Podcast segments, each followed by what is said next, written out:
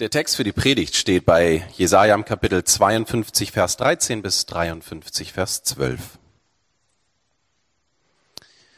Der Herr sagt, Gebt acht, meinem Bevollmächtigten wird gelingen, wozu ich ihn bestellt habe. Er wird zu großem Ansehen und höchsten Ehren gelangen. Viele haben sich entsetzt von ihm abgewandt, so entstellt war er. Er hatte keine Ähnlichkeit mehr mit einem Menschen. Doch nun werden viele Völker über ihn staunen. Sogar ihren Königen wird es die Sprache verschlagen. Was niemals zuvor geschehen ist, das erleben sie jetzt. Wovon sie noch nie etwas gehört haben, das sehen sie mit eigenen Augen. Wer hätte geglaubt, was uns da berichtet wurde? Wer hätte es für möglich gehalten, dass die Macht des Herrn sich auf solche Weise offenbaren würde? Denn sein Bevollmächtigter wuchs auf wie ein kümmerlicher Spross aus dürrem Boden. So wollte es der Herr. Er war weder schön noch stattlich, wir fanden nichts Anziehendes an ihm. Alle verachteten und mieden ihn, denn er war von Schmerzen und Krankheit gezeichnet. Voller Abscheu wandten wir von uns von ihm ab. Wir rechneten nicht mehr mit ihm. In Wahrheit aber hat er die Krankheiten auf sich genommen, die für uns bestimmt waren und die Schmerzen erlitten, die wir verdient hatten. Wir meinten, Gott habe ihn gestraft und geschla geschlagen. Doch wegen unserer Schuld wurde er gequält und wegen unseres Ungehorsams geschlagen. Die Strafe für unsere Schuld traf ihn und wir sind gerettet. Er wurde verwundet und wir sind heil geworden. Wir alle waren wie Schafe, die sich verlaufen haben. Jeder ging seinen eigenen Weg. Ihm aber hat der Herr unsere ganze Schuld aufgeladen. Er wurde misshandelt, aber er trug es ohne zu klagen. Wie ein Lamm, wenn es zum Schlachten geführt wird, wie ein Schaf, wenn es geschoren wird, duldete er alles schweigend, ohne zu klagen. Mitten in der Zeit seiner Haft und seines Gerichtsverfahrens ereilte ihn der Tod. Weil sein Volk so große Schuld auf sich geladen hatte, wurde sein Leben ausgelöscht. Wer von den Menschen dieser Generation macht sich darüber Gedanken?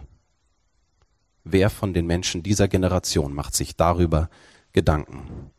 Sie begruben ihn zwischen Verbrechern, mitten unter den Ausgestoßenen, obwohl er kein Unrecht getan hatte und nie ein unwahres Wort aus seinem Mund gekommen war. Aber der Herr wollte ihn leiden lassen und zerschlagen, weil er sein Leben als Opfer für die Schuld der anderen dahingab, wird er wieder zum Leben erweckt und wird Nachkommen haben. Durch ihn wird der Herr das Werk vollbringen, an dem er Freude hat. Nachdem er so viel gelitten hat, wird er wieder das Licht sehen und sich an dessen Anblick sättigen. Von ihm, sagt der Herr, mein Bevollmächtigter hat eine Erkenntnis gewonnen, durch die er der Gerechte vielen Heil und Gerechtigkeit bringt. Alle ihre Vergehen nimmt er auf sich. Ich will ihn zu den Großen rechnen, und mit den Mächtigen soll er sich die Beute teilen. Denn er ging in den Tod und ließ sich unter die Verbrecher zählen. So trug er die Strafe für viele und trat für die Schuldigen ein.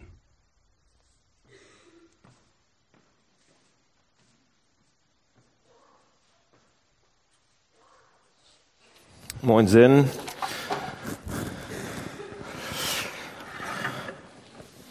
Heftiger Weihnachtstext, habe ich eben noch mal beim Lesen gedacht. Lass mich mal beten, bevor wir uns den angucken. Lieber Herr, vielen Dank ähm, für diesen Sonntag. Lieber Jesus, ähm, danke, dass Weihnachten ist, vierter Advent. Und ähm, danke, dass du gekommen bist. Und danke, dass der Text auch davon spricht und ähm, was das alles auf sich hat, was es dich gekostet hat und was es bedeutet für uns, dass du gekommen bist. Und ich bitte dich, dass wir das ein bisschen mehr verstehen heute. So kurz vor deinem Geburtstag, so kurz vor Weihnachten. Amen. Also, ich hatte gesagt, vierter Advent ist heute, vierte, ähm, der vierte, die vierte Predigt auch über Jesaja. Wir haben uns Jesaja-Texte angeschaut und ähm, die entwickeln sich so und heute ist wohl der oh, guter Text dran. Äh, Advent wisst ihr, das habe ich letztes Mal schon gesagt, woher das Wort kommt. Könnt ihr euch noch erinnern? Advent, Advertisement und Event. kommt es natürlich nicht, sondern eigentlich von Adventus, ad lateinisch, und es heißt so viel wie Ankunft. Man wartet auf Ankunft im Advent, man bereitet sich darauf vor, und Weihnachten ist eben die Ankunft dann. Weihnachten ist das, oder das feiern wir, dass Gott Mensch geworden ist. Das ist die Bedeutung von Weihnachten. Da ist Gott angekommen sozusagen, und die, der Advent, da bereitet man sich darauf vor. Und ich weiß nicht, wie es bei euch ist. Ähm, wir haben einige Traditionen schon entwickelt als kleine junge Familie zu, zum Advent. Habt ihr auch sowas? Tradition schon? Kleine? Oder eure Familien oder eure Eltern? Irgendwer hat sowas? Und wir haben eine Tradition und die ist Wunschzettel schreiben. Habt ihr das auch? Wunschzettel schreiben? Nee? Ihr wisst aber, was ein Wunschzettel ist. Das wisst ihr? Jemand schreibt den wahrscheinlich für euch denn oder so. Ähm, aber in drei Tagen ist Heiligabend. Ich hoffe, ihr habt, wenn ihr jetzt noch keinen geschrieben habt, dann schreibt den heute Abend und gebt den dann schnell allen weiter. ähm, aber bei uns schreiben wir halt so einen Wunschzettel, auch für die Kinder jetzt, aber auch meine Frau und ich haben den immer gemacht und, ähm, und da schreiben wir dann so rauf, was wir uns wünschen. Äh, und garantiert, ihr wisst das, habt ihr auch ein paar Wünsche zu Weihnachten, oder? Man wünscht sich was, man fragt den anderen, was wünscht ihr denn dieses Jahr zu Weihnachten, soll ich dir was schenken? Und dann sagt einer, ja, also ich wünsche mir den Weltfrieden und eine gute Gesinnung für jedermann. Ja, wir sind in Deutschland, sowas machen wir nicht. Ja, nee, oder andere sagen, okay, ich wünsche mir neue Schuhe. Oder andere sagen, ich wünsche mir, was kann man sich noch wünschen? Oh, vor zwei Wochen war ich auf einer Baustelle und da stand so ein großer Kasten äh, in hellblau aus äh, Plastik, aber harte Plastik und da stand so drauf mit großen Buchstaben Makita. Nee, pass auf, was dann passiert ist. Da waren so ein paar Freunde von mir auch auf der Baustelle, ein paar von euch waren auch da. Es ist wie aus dem Bilderbuch. Das ist wirklich passiert. Ich gehe da zu dieser Schachtel hin, Karton, Kasten und mach so auf, klick, klick. Und es leuchtete und alle, oh. Wirklich, ohne Scheiß. Alle, wow, so ein Geräusch gab's aus dem ganzen, da, wo aus dem, da war eine Flex drin, die war so groß. nee, tatsächlich. Also, ähm, also ihr könnt euch ja auch was wünschen. Was mir dann passiert ist, zwei Tage später, dann war ich mit einem anderen guten Freund unterwegs und er hat gesagt, ich weiß nicht, was ich schenken soll. Ich weiß nicht, was ich schenken soll. Ich weiß nicht, was ich schenken soll. Das ging den ganzen Nachmittag so. Was soll ich bloß schenken? Was soll ich bloß schenken? Dann waren wir in der Innenstadt und hier und da. Was soll ich bloß meiner Frau schenken? Sie wünscht sich das und das und das und das, aber, aber, aber, und dann tatsächlich ja, haben wir bestimmt zwei, drei, fünf, zehn, zwanzig, fünfzig Stunden überlegt, was wir denn seiner Frau schenken. Also, ähm, wünschen ist gut, Wünschen macht Spaß, schenken auch. Ähm, wenn man sich was wünscht, dann so ein bisschen erwarten wir natürlich auch ein bisschen was. Und jetzt kommen wir eigentlich zum Thema. Was erwartet ihr von Weihnachten? Ihr wünscht euch was, manchmal schreibt ihr es auf, manchmal nicht. Und dann erwarten wir auch ein paar Sachen. Was erwartet ihr von Weihnachten? Weltfrieden und eine gute Gesinnung für jedermann. Nee, was erwartet ihr von Weihnachten? Jetzt mal im Ernst. Das wäre toll. Nee, was erwarten wir von Weihnachten? Vielleicht erwartet ihr von Weihnachten, dass ihr eure Familie wiederseht und dass mal kein Streit ist. Wäre toll. Oder vielleicht erwartet ihr ähm, ein paar Tage Urlaub und sagt, endlich, auf die habe ich gewartet, da, die erwarte ich jetzt für mich. Oder ihr erwartet das gute Essen von Oma oder Mutti oder von wem auch immer. Oder ihr erwartet einfach äh, weihnachtliche Atmosphäre, was auch immer. Und ich glaube, viele in Hamburg erwarten sowas von Weihnachten. Ja, wir erwarten nette Sachen, weihnachtliche Sachen, wie auch immer. Der Text spricht auch davon, dass Leute damals sich was gewünscht haben. Die haben, kein, die haben einen Wunschzettel tatsächlich. Das ist eigentlich ein Wunschzettel. Das ist eine Prophetie von Jesaja, 2700 Jahre alt. Und die Menschen haben das gelesen und die haben das erwartet, dass sowas passiert. Ja, die haben drauf gewartet. Da wird was vers versprochen in dem Text und man erwartete das. Ja? Nicht, da, da war was Neues. Man kannte das noch nicht. Man erwartete es. Hier am Anfang des Textes, da steht, das, das war unbekannt. Keiner wusste, was es ist. Es ist die Ankunft irgendeiner Person, die Menschen ins Staunen versetzt. Da Vers 15 steht, nun werden viele Völker über ihn staunen.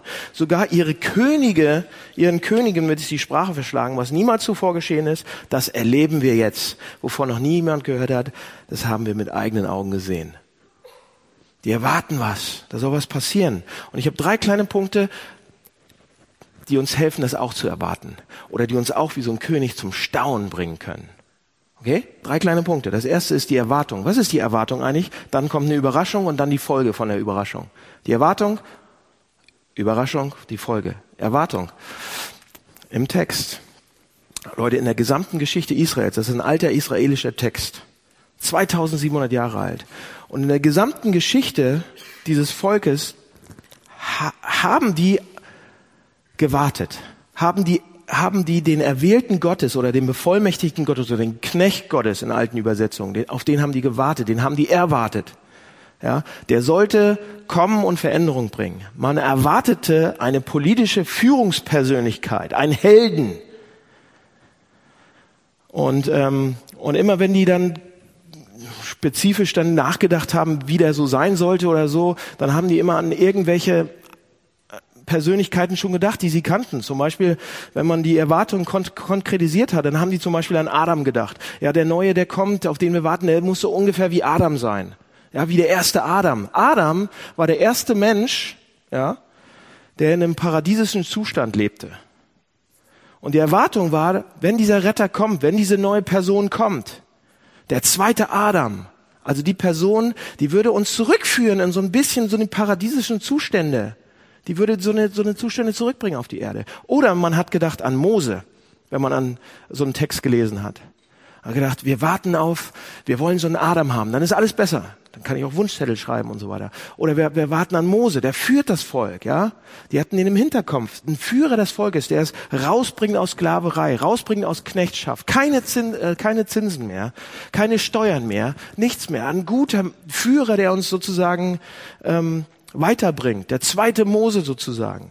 Eine einflussreiche Führungspersönlichkeit. Oder die hatten auch David im Hinterkopf. David, guter König, eigentlich der beste, den die je hatten. Danach ging's bergab, davor hatten die nur einen und so weiter. Aber ähm, David hatten die auch im Kopf. So sollte der, der zweite David sein, der Retter, der hier beschrieben wird. So sollte der sein, ein Nachkomme von David, ja, der, der gut herrscht, der ein gutes Verständnis für die, für die, für, für die Menschen hat, der unglaublich tolle Ausstrahlung hat, Charisma, der die, der die Nation nach außen hin vertritt sozusagen, Weltruhm, Weltherrschaft und nach innen Frieden, Gerechtigkeit, Wohlstand. Das war David. Und immer wenn es um so eine Texte geht, ging, dann haben die gedacht, so was wollen wir haben. So einen wollen wir haben. Ein Adam, paradiesische Zustände, ein Führer, der uns weiterbringt, der uns nach vorne bringt. Oder ein David, Wohlstand, Gerechtigkeit. Das waren die Erwartungen, das waren die Wünsche, das war deren Wunschliste. Und in dieser einen Nacht sollte dann, oder in dieser einen Nacht sollte dann dieser starke Führer kommen, der Gerechtigkeit bringt, der paradiesische Qualität zurückbringen. Und das würde Gott machen. Der würde diesen gesandten Retter, diesen Knecht Gottes, diesen Bevollmächtigten bringen. So, wer ist das? Und wenn man jetzt ein bisschen Theologie studiert hat, viel zu lange, ähm, wie ich, dann ähm, weiß man, da gibt's große Diskussionen, wen der, wen der Text jetzt hier meint. Ja, der Knecht Gottes, der Bevollmächtigte Gottes, da steht ja kein Name. Wer ist gemeint? Und einige haben gesagt, ja, das ist poetisch zu verstehen, das ist eine Beschreibung als Symbol sozusagen. Das ist, hier ist in poetischer Form der, der, die, die Personifikation beschrieben, was eigentlich das Volk Gottes ist. Das Volk sozusagen, alle. Ja, das Volk ist der Knecht Gottes. Sie, sie dienen Gott. Ja, und das Volk Gottes musste so einiges Unrecht erleiden und so weiter. Und hier ist es poetisch dargestellt. Das wird einige. Aber der Ansatz macht keinen Sinn. Der, der bringt uns nicht richtig weiter. Es macht wirklich Sinn, es macht nicht wirklich Sinn, weil hier ja die Rede im Text auch ist von einer Stellvertretung für das Volk. Also wie kann das Volk sich selbst stellvertreten? Also das ist äh, nicht sehr gut durchdacht oder theologisch durchdacht. Viele Alttestamentler äh, vertreten das, aber wie kann das Volk sich selbst vertreten? Das passt nicht zusammen. Also wer ist diese Person? Und ich glaube, im Neuen Testament bei Johannes, da kommen wir so ein bisschen auf den Trichter. Neue Testament sagt uns eindeutig immer wieder, wer dieser Knecht Gottes, der bevollmächtigte Gottes sein soll.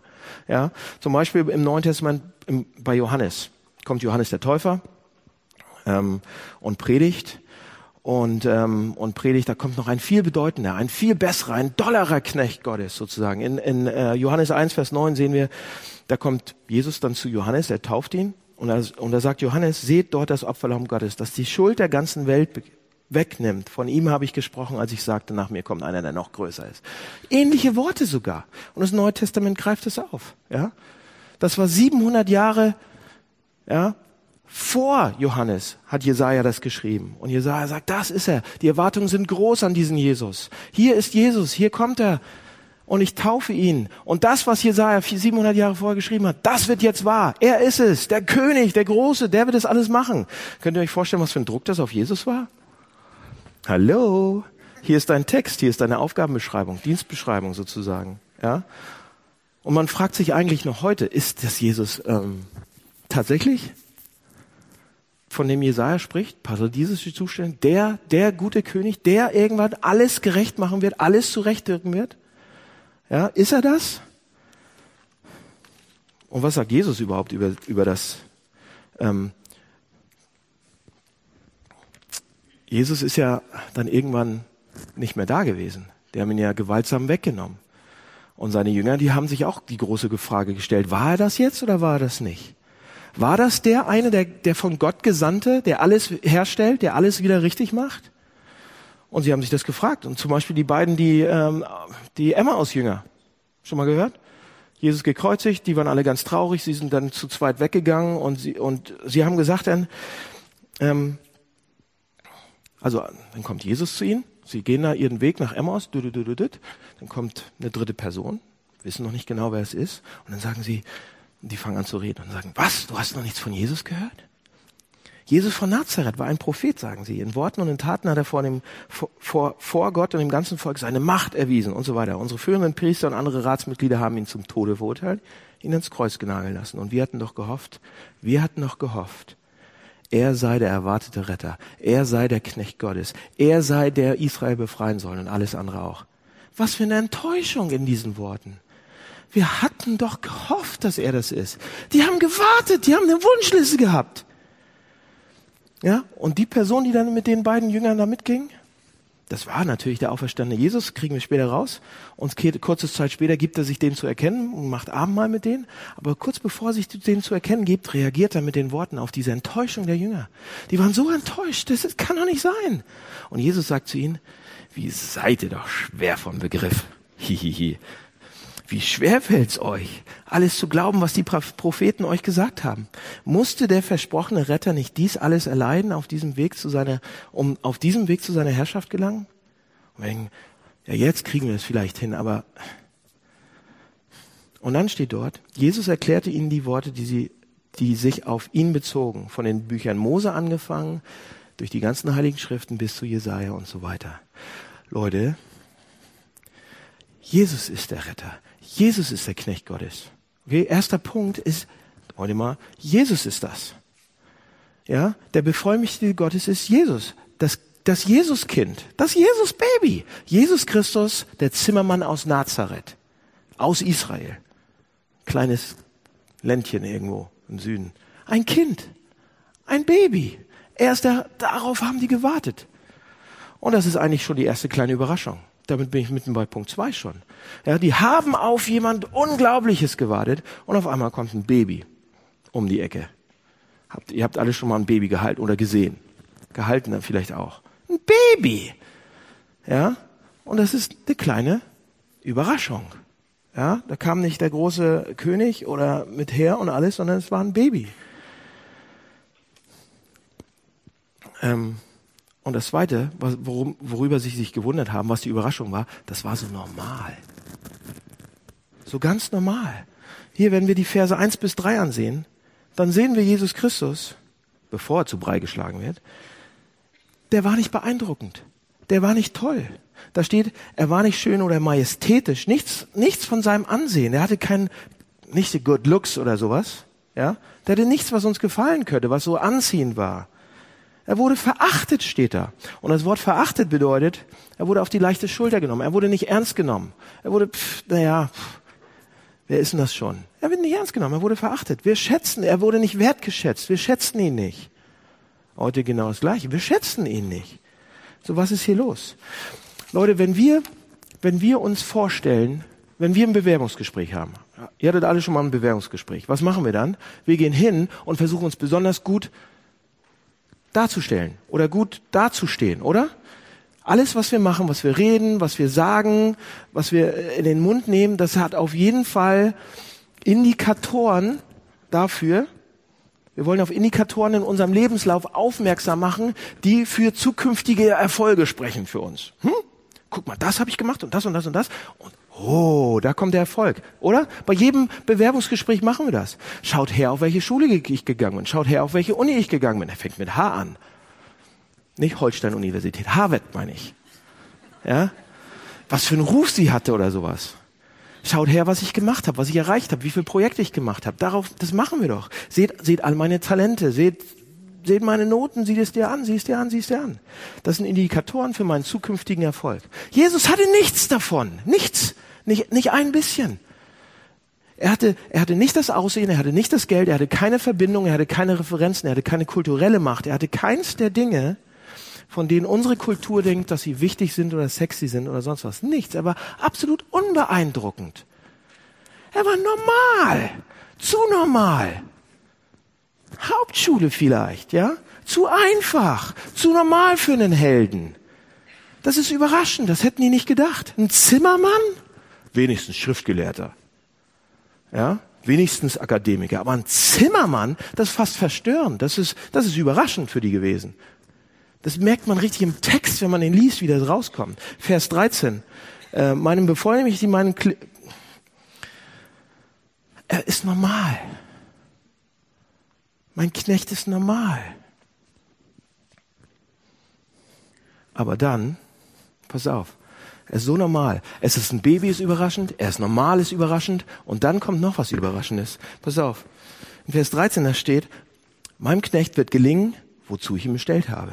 Er wird zu großem Ansehen kommen und er wird höchst Ehren gelangen. Er wird alles kriegen. Was bedeutet das? Er wird erfolgreich sein. Er wird es packen. Es wird ihm gelingen. Er wird einen Oscar kriegen. Er wird siegen. Er wird der Held sein. Er wird es tun. Vers 13. Und dann im nächsten Vers, Vers 14, als sie ihn ansehen, waren sie entsetzt. Das Wort entsetzt, das ist ein starkes Wort im Hebräischen, sehr, sehr starkes. Wisst ihr, was es bedeutet? Es bedeutet, erschüttert zu sein. Erschütterung sozusagen. Eigentlich wird das Wort verwendet, wenn man, wenn man eine Stadt angreift und die Mauern kaputt macht und die Stadt in Schutt und Asche legt. Ja, die Stadt würde, äh, dafür wurde dieses Wort erschüttern, entsetzen gebraucht. So, wenn da dieses Wort für eine Person gebraucht wird, dann bedeutet das, dass man, dass man, wenn man das sieht, innerlich fast so erschüttert ist, dass man sich so übergeben muss. Dass, dass, dass einem der Mageninhalt umdreht. Das bedeutet das Wort. Ja? Der Held wird siegen. Im nächsten Kapitel, ich muss, ich guck den an, mir wird so schlecht, dass ich über mich übergeben muss. Ja? Uns wird gesagt im Text, dass sein Aussehen so entstellt ist, dass man den Menschen nicht mehr erkennt dass man den Menschen nicht mehr erkannt hat. Dem Knecht Gottes wird das angetan. Er wurde von, von Gewalt und Folter so entstellt, dass er nicht mehr menschlich, nicht mehr menschlich aussieht. Nicht einmal mehr menschlich aussieht. Das ist der Knecht des Herrn. Das ist Jesus. Und das ist eine Überraschung. Oh, wir haben eine Wunschzettel, wir haben die Erwartung und jetzt die Überraschung. Ist ein Baby, ist so normal, der wird siegen und dann muss ich mich fast übergeben, wenn ich ihn sehe, weil er so entstellt ist. Und das zieht sich durch den ganzen Text, Leute. Ja, am Ende von Vers, Vers 10 steht, durch ihn wird der Herr das Werk vollenden und, und, und Freude und Groß und Lobpreis und Bam und, ne, Party wie Freitag noch ein bisschen mehr, so und, und Vers 12 steht, ich will ihn zu den Großen rechnen, zu den unglaublich Großen, zu den Mächtigen soll er zählen. Da soll er sein. Eine, eine, eine Person, die, die unglaublich ist. Und dann geht's weiter. Und der Text ist so krass, Leute. Dann kommt, da wird im Prinzip eine Person beschrieben danach, der man nichts zutraut, gar nichts und schon gar nicht die Errettung der Menschheit. Vers 2 steht ein kümmerlicher Spross aus dürrem Boden. Das ist noch harmlos, wenn man Mauerblümchen so. Das ist eine Ecke härter als Mauerblümchen. Er, war, er war weder schön noch stattlich. Wir fanden nichts Anziehendes an ihm. Vers 3. Alle verachteten und mieden ihn. Voller Schmerzen, Krankheit. Vers 7. Er wurde misshandelt. Er trug es und so weiter. Wie ein Schaf zur Schlachtbank. Vers 9. Sie begruben ihn zwischen Verbrechern und so weiter. Den ganzen Text geht's weiter. Brauche ich gar nicht lesen. Kann ich selber lesen. Und der Text ist unangenehm zu lesen eigentlich. Eigentlich ist es eine moderne Übersetzung. Ich habe die beste versucht rauszusuchen. Aber hier ist, hier ist nichts ausschweifend beschönigt oder beschrieben, sondern sehr exakt tatsächlich im deutschen Text ist in gebräuchlichen deutschen Worten wiedergegeben, was der, der hebräische Urtext sagt. Keiner hat's erwartet, sowas. Niemand hat das so kommen sehen. Ja, und wir sagen, ja, ja, ja, wissen wir alles. Leute, niemand hat das so kommen sehen. Und wir unterschätzen ihn auch. Die ganze Zeit. Oder nehmen ihn nicht ernst. Und finden ihn auch nicht besonders attraktiv. Keiner hat es erwartet so. Alle haben den großen Zampano erwartet. Aber das ist Weihnachten. Das ist die Weihnachtsbotschaft. Niemand hat es so kommen sehen. So, und was sind jetzt die Folgen davon? Ich mache nur eine. Okay? Eine Folge. Was ist die Folge von dieser Weihnachtsbotschaft? Wir erwarten etwas, wir kriegen eine Überraschung. Wir kriegen eigentlich nicht das, was wir auf dem Wunschzettel raufgeschrieben haben. Wir kriegen das.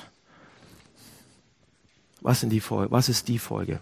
Vers, äh, Vers 4 bis 6. Ach, da steht's drin.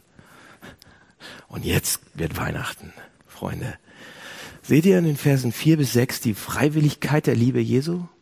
Die Freiwilligkeit von Jesus? Wenn er sagt in Vers 4, da steht, in Wahrheit aber hat er die Krankheiten auf sich genommen und die Schmerzen erlitten. Wisst ihr, was da eigentlich steht? Wisst ihr, dass das Wort, die Worte, die die damit benutzen, viel stärker sind, als sie sich anhören? Es bedeutet nicht, dass er einfach unsere äh, Sünden und unsere Sorgen, die wurden einfach auf Jesus gelegt. Ja, alles, was wir falsch gemacht haben, wurde alles auf Jesus gelegt. Nein, nein, nein, nein, das steht da nicht. Es bedeutet, er, Jesus, hob sie hoch und legt sie sich selbst rauf. Das ist, was das Wort bedeutet. Sein Tod war absolut freiwillig. Nicht, oh, wir müssten das machen und ihm rauflegen. Irgendjemand hat das bei ihm raufgelegt. Nein, nein, nein. Er hat selber gemacht. In Johannes 10 lesen wir, niemand wird sich, niemand nimmt mein Leben. Niemand nimmt mein Leben von mir, sondern ich lasse es selber. Es ist absolut freiwillig. Und ihr sagt, ja, ja, ja, schön. Aber es gibt doch auch andere, die freiwillig mal gestorben sind für andere, oder? Das ist ja nichts Besonderes hier bei Jesus jetzt.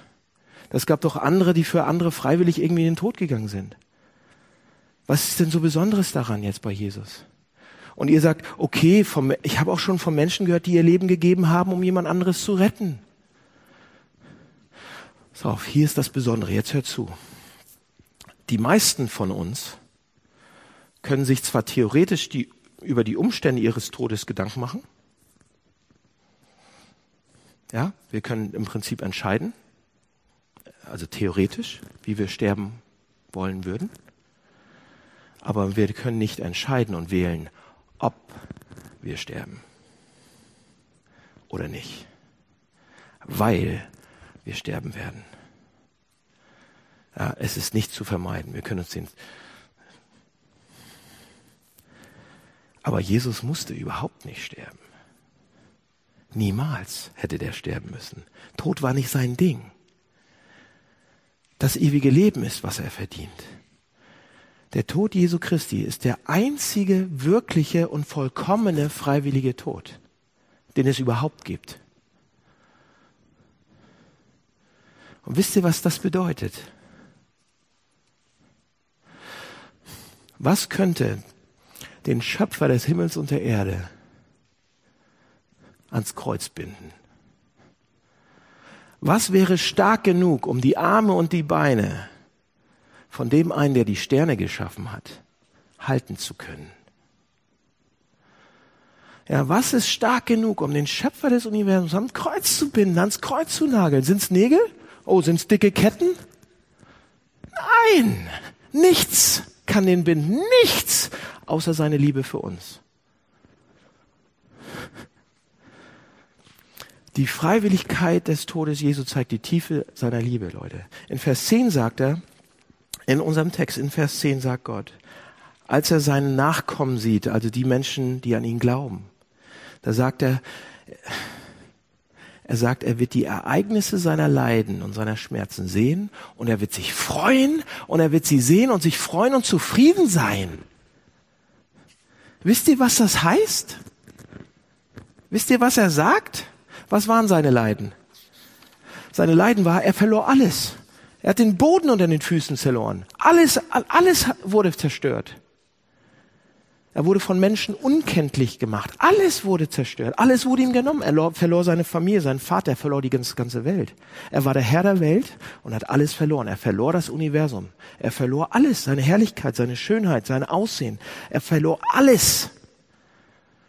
Und dann kommt er, dreht sich um und schaut dich und mich an und sagt, es hat sich gelohnt. Es hat sich gelohnt. Wisst ihr, was das bedeutet? Er sagt, ich habe alles gegeben, ich habe alles verloren, aber ich habe dich und dich bekommen und das ist es wert. Und das ist es wert. Und wisst ihr, was das bedeutet? Er liebt uns mehr als alles andere. Er liebt dich mehr als diese Welt. Er war bereit, alles zu geben, alles zu lassen, um zu uns zu kommen. Welcher Gott sagt denn sowas? Er war bereit, alles gehen zu lassen, um uns zu bekommen, um dich zu bekommen. Versteht ihr das Ausmaß? Könnt ihr euch vorstellen, wie groß diese Liebe ist? Können wir das nachvollziehen? Leute, jede Liebesbeziehung auf dieser Erde, egal wie toll eure Lieben sind, egal wie dick eure Ehen sind, egal wie tiefe Freundschaften ihr zu irgendwem habt, die besten Ehen, die tiefsten Freundschaften, die längsten Beziehungen, die besten Lieben, die allerbesten Beziehungen sind nur ein Schatten, sind nur ein Vogelschiss, sind nur ein Prozent von dem, was er für dich und mich empfindet. Das kann man sich vorstellen. James I. Packer hat mal geschrieben und äh, der hat es ungefähr, ich weiß nicht mehr genau, wie er es gesagt hat, er hat es ungefähr folgendermaßen gesagt. Er hat gefragt, er hat Fragen gestellt, er hat gesagt, habt ihr ein spirituelles Verständnis davon, wie sehr er uns liebt? Können wir uns das überhaupt vorstellen? Bringt uns das zum Schmelzen? Fange ich an zu flennen? Letzte Nacht habe ich geflennt deshalb. Ich kann es einfach nicht mehr glauben. Ich kann das nur zu schlecht rüberbringen hier, deshalb, ja. Können wir das einatmen? Ist es eine Realität für mich? Kann ich das fühlen? Kann ich es probieren? Kann ich schmecken? Können wir es berühren? Kann ich es anfassen? Wissen wir, wie unterschiedlich wir sein würden, wenn wir die Größe von seiner Liebe verstehen würden? Und dieser ganze faszinierende Text von Jesaja 53 ist ein einziger Ausdruck davon. Es ist ein Weihnachtstext, Leute, und Ostern, aber Weihnachten auch. Das ist ein Text von einer Liebe, von einer Hingabe, von einer Treue, die unvergleichbar sind. Wir sind Gott so wichtig, dass er alles daran setzt. Was könnte er mehr tun? Frage. Was hätte er mehr tun können? Nix. Das, das war alles. Und es reicht. Ja? Wir sind Gott so wichtig, dass er alles dran setzt. Das ist der, das ist der Text. Das lässt er aufschreiben. Das lässt er in ein Buch, dickes Buch aufschreiben, dass wir es nicht vergessen. Und er kommt und er schickt immer wieder Leute, die uns das sagen. Er schickt immer wieder, das halte ich von euch. Das will ich, dass ihr das, Gott sieht uns. Ja, Gott sieht meine Risse in der Fassade. Gott kennt mich ja besser als ich manchmal mich selbst und er sieht auch, was ich in den dunklen Stunden mache. Ja. Und er sieht auch, wie wir uns gegenseitig unsere Marmorbilder irgendwie beschnitzen und kaputt machen und Risse reinritzen, so. Er sieht, wie uns, er sieht unsere Unvollkommenheit. Er sieht uns aus der Nähe, ganz gut. Er sieht, wie wir mit ihm umgehen. Ja? Er sieht, wie wir ihn behandeln. Er sieht, wie wir uns gegenseitig behandeln. Er sieht, dass wir ihn nicht mal wollen. Er sieht, dass, dass, wie, dass er uns egal ist. Wir wollen nämlich unser eigener Gott sein. Und so handeln und so leben, wie ich es für richtig halte. Und der Zauber ist eigentlich hinüber in der Liebesbeziehung. Der Zauber ist eigentlich weg. Er konnte uns so gut. Er kennt uns doch, um angezogen von uns zu sein, oder? Er sieht das, wie ich bin, wie ich ständig auf der Suche bin nach Bedeutung und Anerkennung irgendwo anders und um, um Dinge zu finden, aber nicht ihn. Gott sieht doch diese Risse in der Beziehung, in mir. Aber anstatt zu gehen, anstatt mich rauszuschmeißen, nachdem ich ihm 65.000 Mal untreu war, kommt er und macht etwas Geheimnisvolles. Er stellt diesen Zauber wieder her. Er stellt diesen, diesen Zauber wieder her. Wie? Genau das ist der Geheimnis des Textes. Er kommt an Weihnachten zu uns. Er hat das Leben gelebt, Leute, was wir hätten leben sollen. Und er starb den Tod, den wir hätten sterben müssen. Er erlebt Verachtung der Menschen und die Misshandlung und die, die Entstellung am Kreuz an unserer Stelle. Er wurde an, durch Folter ver, verstellt, verachtet. Und dadurch ist uns vergeben. Dadurch gehören wir zur Familie Gottes. Dadurch können wir rein. Er ist aus der Familie Gottes rausgeflogen, damit wir rein können. Damit wir Weihnachten feiern können mit ihm. Dadurch bekommen wir seine Identität, seinen Familiennamen sozusagen. Er musste raus, wir dürfen rein dafür. Und das trägt, Leute, das ist fester als alles. Und das ist dieses Geheimnis, das nennt man Gnade. Und das ist die gute Botschaft von Weihnachten. Da fängt Weihnachten an. Wenn wir um den Tannenbaum rumtanzen, in Dänemark tanzt man immer rum. Meine Frau ist ja aus Dänemark, da tanzen wir immer um den Tannenbaum. Wenn wir vor Freude, dann lasst uns dran erinnern. Und wenn ihr nur drum sitzt, wie in gut Deutschland mit Bratwurst und Wiener Würstchen und Kartoffelsalat, dann denkt auch daran. Freude, nein, Freude.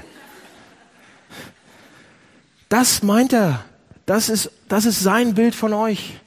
Wir dürfen in die Familie raus, reinkommen, weil er raus ist. Leute, immer wenn wir das vergessen, pass auf, immer da, wo gesagt wird, weißt du was? An Weihnachten, da können wir jetzt, da, da können wir uns hinsetzen. Wir können uns tatsächlich hinsetzen, hinstellen und können zu Jesus kommen und sagen, ich hoffe, ich muss mich nicht auf mich selber verlassen, auf meine eigene Frömmigkeit. So, da, da, das ist Gnade, Leute. Immer wenn wir das vergessen, immer wo gesagt wird, du musst ein moralisch gutes Leben leben, du musst das und das machen und dann findet dich Gott gut. Das hat nichts mit dem christlichen Glauben zu tun. Das ist Religion. Wie jede andere Religion auch. Da machen wir aus der christlichen Tradition Religion. Da gilt das wieder das Prinzip, tu was und Gott findet dich gut. Tu was und Gott wird dich belohnen. Aber das hat Jesus gerade durchbrochen. Deshalb wurde er durchgebrochen, weil das nichtig ist. Das macht den christlichen Glauben doch so einzigartig, so, so anderes. Das ist so eine andere Gottesvorstellung. Ein, ein Gott kommt, ein Mensch kommt und er trägt selbst die Ungerechtigkeit. Er leidet es selbst. Und dadurch gibt's Vergebung, Erlösung. Er tut etwas für uns an meiner Stelle, Leute. Und das ist Weihnachten. Das ist das Herz von Weihnachten. Er schenkt uns, er schenkt uns Gnade. Er kommt uns nah. Er will uns Frieden geben. Er will, er will mich bewegen, tatsächlich. Leute, und die Tatsache, dass Jesus kommen musste, dass er leiden musste, zeigt mir, wie ernst es eigentlich um mich ist, um mich steht. Zeigt mir, wie viele Risse da sind. Aber gleichzeitig zeigt sein Kommen, wie sehr er mich liebt. Das Baby zeigt mich, wie sehr er mich liebt. Wie, wie doll liebt, liebt ihr Babys? Oh, wenn es dein eigenes ist, super doll. Er liebt mich noch viel, viel, viel tausendmal mehr. Und er stellt diesen Zauber wieder her. Und du glänzt in seinen Augen. Dir ist vergeben. Und das bleibt. Leute, und das fasziniert mich an Jesus. Und das macht er jeden Tag neu. Und daran muss ich denken, wenn es Heiligabend ist. Er zaubert euch. Leute, und wenn wir ein Heiligabend sind, im Weihnachtsbaum, nicht Weihnachtsbaum, was auch immer, ähm, ich muss dann immer an folgendes Weihnachtslied denken. Ich stehe an deiner Krippe hier. Ich stehe an deiner Krippe hier, o Jesu, du mein Leben. Ich komme und bringe und schenke dir, was du mir hast gegeben. Nimm hin, es ist mein Geist und Sinn, Herz, Seel und Mut, nimm alles hin und lass dir es wohlgefallen. Und jetzt kommt die vierte Strophe und die drückt das so gut aus. Diese bedingungslose Liebe. Und dann bekomme ich manchmal einen Kloß im Hals, wenn ich die singen soll. ich sehe dich mit Freuden an und kann mich nicht satt sehen. Und weil ich nun nichts weiter kann, bleib ich anbeten stehen. Und dass mein Sinn ein Abgrund wäre und meine Seele ein weites Meer, dass ich das möchte fassen. Und in dieser Liebe, Leute, die wir nicht fassen können, können wir mal ausruhen ein paar Tage und Weihnachten feiern und neue Kraft kriegen. Da, da gibt's Unverkrampftheit, da gibt's Stärke. Und die brauchen wir für die alle die Herausforderungen. Dran zu bleiben. Das brauchte Maria auch, als die Engel gekommen sind und gesagt haben, oh, du hast das und das. Und die hat die gekriegt. Ihr könnt sie auch kriegen. Eine Treue, eine Freude, eine Stärke. Lass mich beten.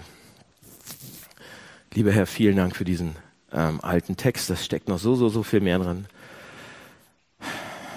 Danke, dass wir auch neu wünschen dürfen, neu erwarten dürfen und dass du uns trotzdem überrascht, weil du viel weiter bist als der Ozean, weil deine Liebe viel tiefer ist als das Universum. Und wir ähm, möchten gerne wieder überrascht werden. Bitte überrasche uns jetzt, wenn wir gemeinsam zum Abendmahl gehen, an deinen Tisch. Bitte überrasche uns an Weihnachten, an Heiligabend. Ja, und bitte verändere uns und zeig uns deine Liebe, dass wir die spüren können und dass es kein mögliches Nein mehr gibt. Amen.